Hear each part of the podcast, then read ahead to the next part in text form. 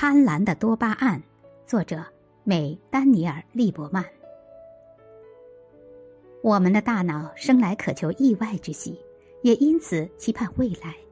从多巴胺的角度来说，拥有是无趣的，只有获得才有趣。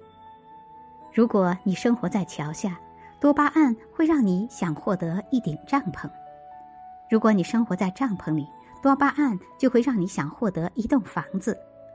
如果你住在世界上最贵的豪宅里，多巴胺会让你想获得月球上的城堡。